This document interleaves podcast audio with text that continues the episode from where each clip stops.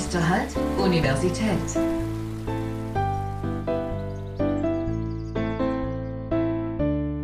b Podcast. Und damit ein herzliches Willkommen zu unserer neuen Podcast-Folge. Heute sprechen wir über eben jene studentische Bewegung Studieren nicht stagnieren, die Freitag am 16.07.2021 zu einer Demo in Konstanz aufgerufen hat, um die Situation vieler Studierender während der Corona-Pandemie zu erläutern und eben auf die Situation aufmerksam zu machen. Dazu haben wir Sophie Tichonenko eingeladen, die mit einigen anderen Studierenden die Initiative ins Leben gerufen hat. Sophie, möchtest du dich einfach mal vorstellen? Kann ich gerne machen. Erstmal Dankeschön, dass ich auch hier sein darf und ähm, ich freue mich sehr, dass es klappt. Ähm, genau, ich bin Sophie, ich bin 23, ähm, studiere hier in Konstanz Soziologie und Politikwissenschaften und ähm, Ende Mai bin ich zu Studieren nicht stagnieren dazugekommen. Also die Initiative wurde ohne mich gegründet sozusagen. Was genau ist denn Studieren nicht stagnieren? Ähm, Studieren nicht stagnieren ist eine Initiative von Studierenden von mehreren Hochschulen in Baden-Württemberg. Ähm, das Kernteam besteht vor allem aus Studis aus Stuttgart und Konstanz, weil ähm, Studieren nicht stagnieren auch in Stuttgart gegründet wurde und ähm, wir aus Konstanz dann erst später dazugekommen sind. Du hast ja schon gesagt, du warst jetzt bei der Gründung noch nicht dabei, sondern kamst erst später dazu. Und das lag dann wahrscheinlich eben daran, dass äh, Konstanz später dazu kam. Oder bist du auch in Konstanz erst später dazu mhm, gestoßen? Ähm, nee, genau. Ich habe in Stuttgart schon mitorganisiert. Ich bin so zwei Wochen ungefähr, ähm, nachdem sich die Gruppe gebildet hat, dazugekommen. Über einen ähm, Freund, der auch dort aktiv war. Und das Ganze ist ähm, entstanden aus der KünstlerInnen-Soforthilfe, die Joe Bauer in Stuttgart ins Leben gerufen hat ähm, auf die dann auch nach einer gewissen Zeit auch mehrere Studis ähm, ja, zugegriffen haben, einfach um unbürokratisch an finanzielle Unterstützung zu kommen. Und ähm, im Austausch mit Joe Bauer kam dann die Idee auf, ähm, dass doch endlich mal was passieren sollte für Studierende, weil wir aus dem öffentlichen Diskurs ähm, ja wie eliminiert wurden. Ähm, es war einfach nicht existent, irgendwelche Informationen und Diskurse in unsere Richtung und genau, dann wurde die Initiative gegründet und ähm, wir hatten die erste Aktion in Stuttgart. Und wann war das ungefähr? Ähm, die erste Aktion war im Juni, am 14. glaube ich. Okay, genau. und ähm, an wen oder gegen wen richtet sich die Initiative denn? Also es ist dann eher die Politik, die ja wahrscheinlich einfach natürlich angesprochen werden muss, weil wir komplett als Studierende aus dem Diskurs bisher rausgenommen worden sind oder zu großen Teilen, aber vielleicht auch an die Hochschulen selber. Mhm, also hauptsächlich ähm, an die Politik, wenn man das so sagen kann. Ähm, aber also in erster Linie soll es einfach eine Möglichkeit sein für Studierende, um sich einen Raum zu nehmen, um wieder gehört zu werden. Also um eine Plattform zu bekommen, ähm, auf der ja Erfahrungen geteilt werden können, was jetzt die letzten eineinhalb Jahre ähm, passiert ist, während man während dieser Pandemie studiert hat und einfach alles ins Homeoffice verlegt wurde. Und ähm, aber unsere Forderungen richten sich schon zu großen Teilen an die Politik und da vor allem an das Ministerium für Wissenschaft, Forschung und Kunst. Ähm, ja, man hat es ja jetzt schon rausgehört, aber ähm, möchtest du vielleicht noch mal so die Situation vieler Studierende ähm, während dieser Pandemie schildern und eben auch auf die ganzen unterschiedlichen Problematiken eingehen, weil da gibt es ja eine ganze Reihe, die ja auch verschiedene Studierende unterschiedlich stark betreffen können oder betreffen immer noch. Mhm.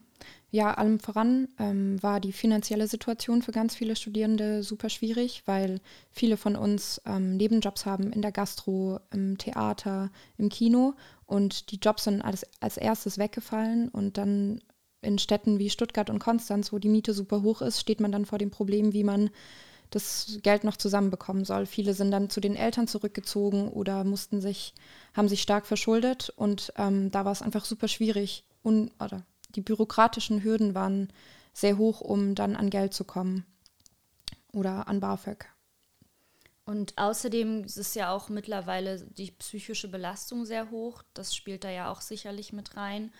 Ähm, Gibt es denn irgendwie solche Geschichten von Studierenden, die dich besonders bewegt haben, bei dieser Initiative zu helfen? Oder ähm, bist du vielleicht selbst auch davon betroffen gewesen, dass mhm. du sagst, diese Initiative ist sehr wichtig? Hm, einer der wichtigsten Punkte von uns ist, dass ähm, eben die psychische Belastung so extrem hochgegangen ist. Ich meine, es ging, ja ein gesamtgesellschaftliches Phänomen, aber für Studierende ähm, war auch das Problem, dass die Belastung so sehr gestiegen ist, aber gleichzeitig die Hilfsangebote nicht hochgefahren wurden. Also die Wartezeiten bei Beratungsstellen oder insgesamt ähm, für psychosoziale Hilfe sind sehr viel größer geworden und ähm, ganz konkret gab super viele Menschen in meinem Umfeld, die sowieso schon mit Depressionen beispielsweise zu kämpfen hatten und ähm, wenn man dann von morgens bis abends vor dem Schreibtisch sitzt und auch der Nebenjob ähm, dann teilweise auch ins Homeoffice verlagert wurde, ist das Problem einfach noch viel stärker geworden und noch viel, viel schlimmer. Gerade weil der soziale Austausch dann auch gefehlt hat. Ja, auf jeden Fall. Der soziale Austausch spielt da ja auch ganz stark rein, dass eben die Mensen, Bibliotheken und eben die Lernräume einfach nicht mehr offen haben und schon seit jetzt anderthalb Jahren zu. Ähm, deswegen, und das ist dann natürlich auch noch die ganzen kulturellen äh, Aspekte, die es natürlich auch noch schwieriger machen. Es ist natürlich nicht nur das Hochschulleben, das brach liegt, sondern ja generell das gesellschaftliche Leben. Aber wenn das an der Hochschule eben auch noch als eine Konstante wegbricht, ist es natürlich sehr, sehr schwer. Ähm, sollte dann ja jetzt wirklich sehr deutlich sein, dass hier einiges ja gerade von der Politik auch versäumt worden ist, besonders eben in Bezug auf äh, Förderung für Studierende. Ähm, weshalb die Situation eben jetzt so schwierig ist, weswegen ja auch die äh, Initiative gegründet worden ist. Welche Forderungen gibt es denn ganz genau von euch? Ganz konkret wollen wir, dass die psychosozialen Beratungsstellen ähm, hochgefahren werden, dass unabhängig der Pandemie einfach ein größeres Angebot da ist für Studierende, die Probleme haben. Und es sind super, super viele. Der Leistungsdruck wurde auch während der Pandemie nicht geringer. Teilweise wurde der Leistungsdruck während der Pandemie auch noch größer, weil ähm, ja das Ausmaß der Anforderungen weiterhin super hoch war. Und ähm, wir wollen aber auch über die Pandemie hinaus, dass diese Beratungsstellen ähm, hochgefahren werden. Also hier an der Uni gibt es ja auch die PBS, also für alle, die die vielleicht nicht kennen, das ist die psychotherapeutische Beratungsstelle, an die man sich auch jederzeit wenden kann. Ähm, und die läuft ja auch jetzt gerade weiterhin, aber du sagst eben, das muss noch weiter aufgebaut werden an Hochschulen, hm. ähm, um eben dann zu helfen.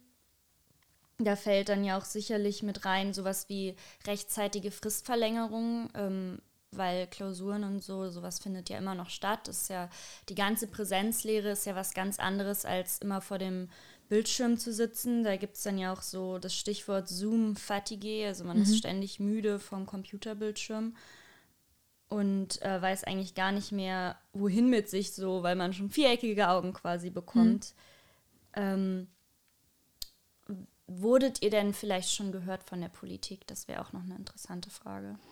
Mm, naja, einerseits ist ja zum Beispiel so, dass in Konstanz ähm, jetzt auch für das Wintersemester ein relativ, eine relativ konkrete Perspektive besteht. Also wir wissen mehr oder weniger, manchmal noch je nach Fachbereich, ähm, wie das nächste Semester aussehen wird. Teilweise haben Dozierende und äh, Professorinnen schon mitgeteilt, wie sie ihre Vorlesungen im nächsten Semester gestalten werden. Aber da ist Konstanz jetzt vielleicht auch ein positives Beispiel. Also da gibt es in Stuttgart zum Beispiel, da weiß ich es eben von den Leuten aus dem Kernteam bei uns, ähm, dass sich die Uni da noch Zeit lassen möchte bis Mitte September, um mitzuteilen, wann und wie das Wintersemester ähm, ausgebaut wird oder wie das Hybridsemester beispielsweise aussehen könnte. Also immer noch ganz viel stagnieren äh, auf Seite der Hochschulen und dadurch auch auf die ähm, Politik. Sicherlich ist auch eine weitere Forderung die ähm, einheitlichen Regelungen ähm, eben ja. auf Landes- und Bundesebene, weil das ist ja, erfolgt ja auch nicht. Also es ist ja auch ein Problem definitiv, dass es an den ganzen Unis so unterschiedlich ist, weswegen man die Universitäten oder generell die Hochschulen alle nicht ja per se verteufeln sollte. Auf keinen Fall. Ähm, mhm. Weil die Mitarbeiter und Mitarbeiterinnen sowie die Dozierenden haben ja wirklich oft innerhalb von kürzester Zeit sehr viel versucht zu schaffen, um die Situation zu verbessern. Ähm, aber das ist natürlich, es reicht ja offensichtlich immer noch nicht. Hm. Ähm, und wie am Anfang schon erwähnt, ihr seid ja äh, auf einer Demo gewesen, beziehungsweise habt die Demo veranstaltet, seid dafür auf die Straße gegangen. Wie war das denn so und was war deine Rolle bei der Demo? Meine Rolle bei der Demo jetzt in ähm, Konstanz war, dass ich sozusagen die Ansprechperson war ähm, für die Demo in Konstanz. Und ähm, ja, der Teil war, der auch schon in Stuttgart mit dabei war und das Ganze dann hierher getragen hat. Und ähm, ja, ich habe dann einfach mit organisiert. Was äh, ist auf der Demo alles so ähm, passiert? Also da wurden Reden gehalten, es, äh, es wurde ja auch Musik gespielt. Mhm. Genau, also es, äh, die Akademische Betriebskapelle aus Stuttgart ist extra angereist und hat äh, mehrere Lieder gespielt. Für die war das auch ganz spannend, weil die nach eineinhalb Jahren natürlich ihren ersten Auftritt wieder hatten. Es sind ähm, auch Dozierende und WerkstattleiterInnen von ähm, der ABK in Stuttgart. Und dann hatten wir fünf verschiedene Redebeiträge von Studierenden und einer Dozentin hier an der Uni. Und die Redebeiträge waren zu unterschiedlichen Themen, wie zum Beispiel die finanzielle Belastung und die fehlenden finanziellen Hilfen, dann natürlich wieder die psychische Belastung, ähm, dann aber auch aus Perspektive der Dozentin, ähm, die die Mittelbauinitiative vertreten hat, ähm, ja, wie das Online-Semester aus Sicht der Lehre war und wie schwierig es war, dass die Belastung auch dort hochging, ähm, eben alles korrekt online durchzuführen. Welche anderen Aktionen außerhalb von Demonstrationen und Kundgebungen setzt ihr denn noch um? Ähm, wir haben gerade mit der Planung eines landesweiten Aktionstages begonnen. Ähm, einfach weil wir inzwischen schon mit mehreren Städten vernetzt sind in Baden-Württemberg, darunter zum Beispiel Karlsruhe, Heidelberg, Tübingen, Mannheim, ähm, eben Stuttgart und Konstanz. Und die Idee ist, dass wir ähm, nochmal landesweit zeigen wollen, dass es kein Problem ist, das nur einzelne Städte betrifft, sondern wirklich überall ja von Bedeutung ist. Das war auch super spannend. Vor, ich glaube, zwei Wochen kam ähm, ein Student aus Hessen auf uns zu, der gefragt hat, ob er im Namen von Studieren nicht stagnieren ähm, auch in Hessen was starten könnte. Also es ist halt wirklich ja landes- und bundesweites Problem. Und da kommt auch noch mal dazu, ähm, weil wir es gerade schon davon hatten, dass es ganz schön wäre, wenn es einheitliche Perspektiven und Möglichkeiten gäbe, dass Hochschulen und Universitäten ja eine extrem hohe Autonomie haben, weil jeder Standort für sich entscheiden muss. Das macht es natürlich dann ähm, aus politischer Perspektive schwierig zu sagen, okay, wir machen jetzt einheitliche Regeln für alle, weil je nach Standort gibt es andere Kapazitäten von den Räumlichkeiten, von, vom Personal, von den Dozierenden und ähm, ja, also es ist einfach super komplex, deshalb, ja, es ist einfach super komplex. Meinst du, da könnten dann auch so Regelungen, wie es eben bei äh, Läden es ja ganz lange gab, dass es nur öffnen durfte mit einer bestimmten Quadratmeterzahl und dementsprechend nur Personen rein dürfen? Ähm, wenn du sagst, naja, die ganzen Hochschulen sind ja sehr unterschiedlich, wäre das dann eine Möglichkeit, wenn man solche ähm, Maßnahmen schafft auf eben Bundes- oder Landesebene und diese dann so umsetzt, dass sie eben zwar festgelegt sind, aber eben immer noch nach Möglichkeiten angepasst werden können und so individualisiert werden können. Mhm. Ein Stück weit gibt es das ja mit der ähm, Corona-Verordnung, die, also die Corona-Verordnung für ähm, den Studienbetrieb, die ähm, dann auch notverkündet wurde, ich, am 30. Juni, glaube ich. Ähm, dass eben so eine Art Stufenplan auch existiert, je nach Inzidenz, ähm, je nach Situation der Hochschulen und je nachdem, wie viele Menschen ähm, getestet, geimpft und genesen sind. Also eben auch klar die 3G-Regeln, aber trotzdem ähm, ist es halt, also jetzt tut sich so langsam auf jeden Fall was, aber vor zwei, drei Wochen gab es halt wirklich so gar keine Perspektive und auch jetzt ist einfach teilweise noch sehr viel Perspektivlosigkeit und es ist halt schwierig, ein Semester zu planen, ein Praktikum zu planen, ein Auslandssemester, wenn man sich an, wenn man sich an nichts orientieren kann und, und kaum, kaum Richtlinien hat. Und das geht ja eindeutig ja ganz deutschlandweit, wenn nicht sogar, äh, wie man oft auch online liest, weltweit Studierenden so.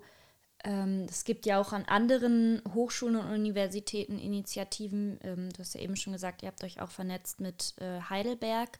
Dort gibt es ja ähm, die Initiative Hashtag Online-Lehre. Genau, mit denen sind wir auch im Kontakt und ähm, mit denen läuft dann auch das nächste Vernetzungstreffen ab, das wir dann abhalten. Inwiefern unterscheidet ihr euch von dieser Initiative oder ist das einfach eine totale Zusammenarbeit, einfach unter unterschiedlichem Namen quasi?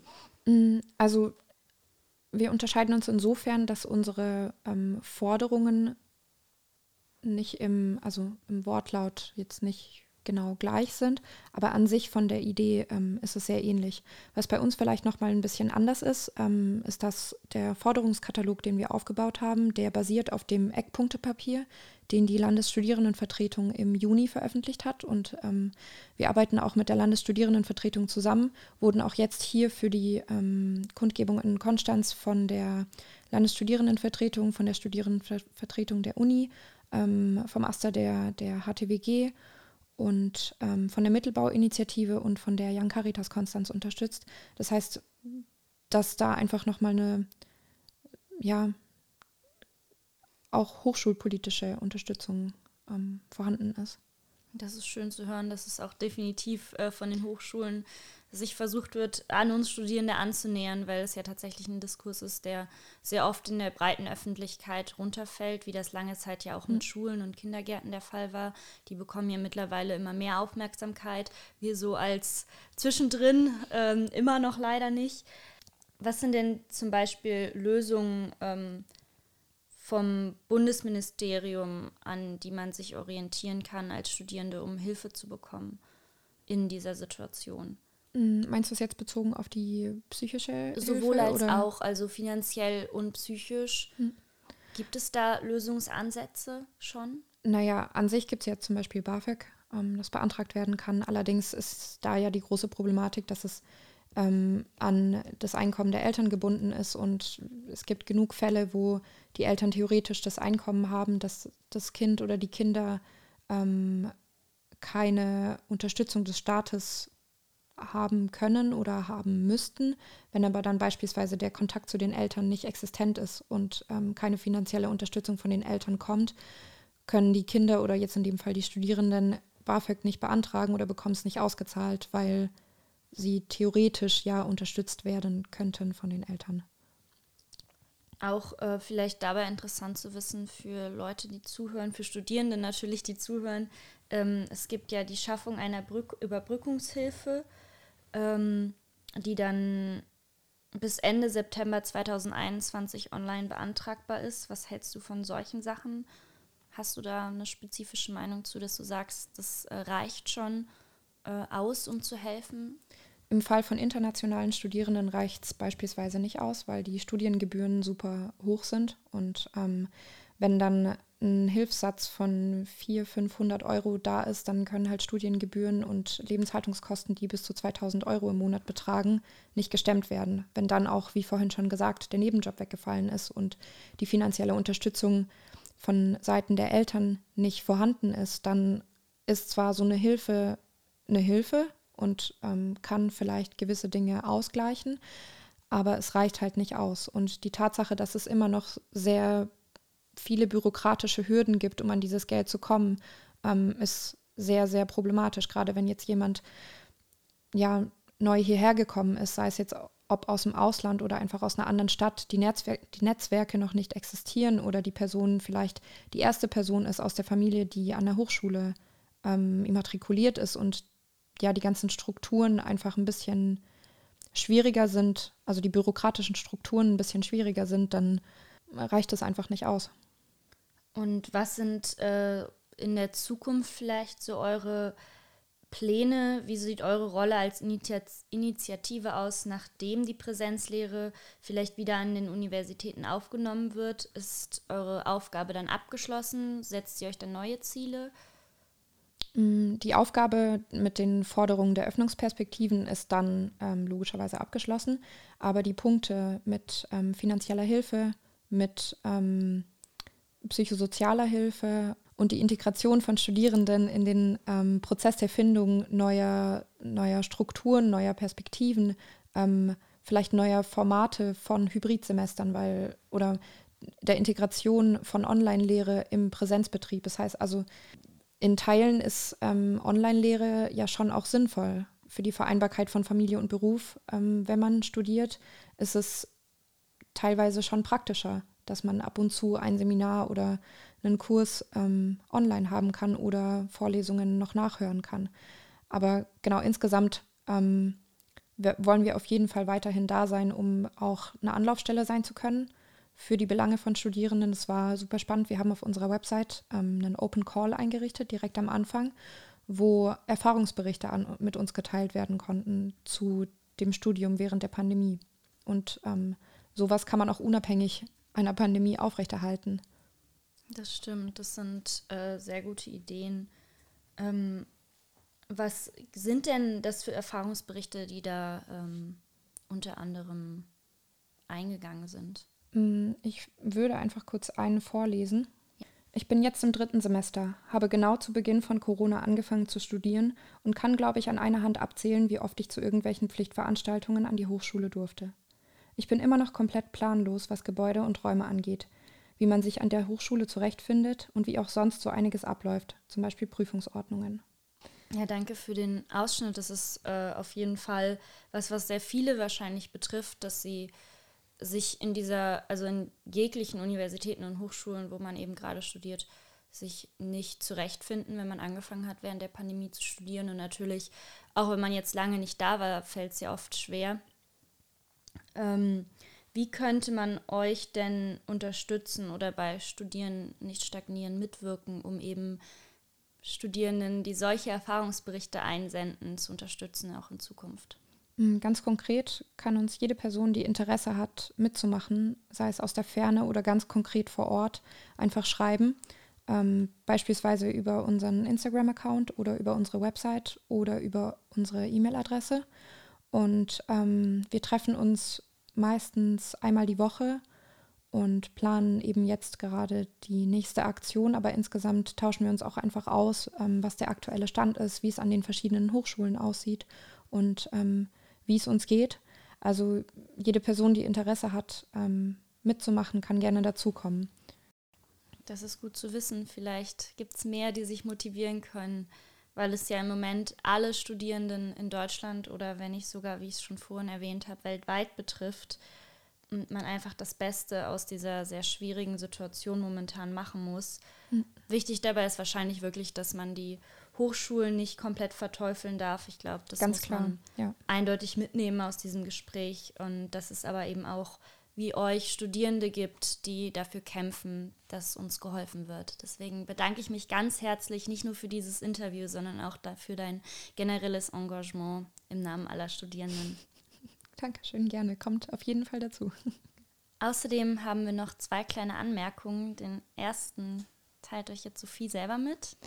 Genau, ich wollte sagen, dass Studieren nicht stagnieren zwar Öffnungen fordert, aber wir wollen uns ganz klar von der Querdenkenbewegung distanzieren und ähm, sagen, dass alles, was wir fordern, im Rahmen der aktuellen pandemischen Situation ähm, stattfinden soll.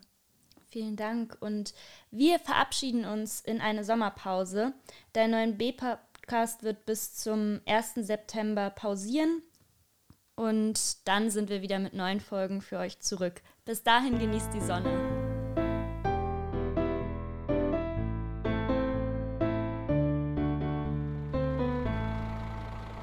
Endhaltestelle. Wir bitten alle Fahrgäste auszusteigen.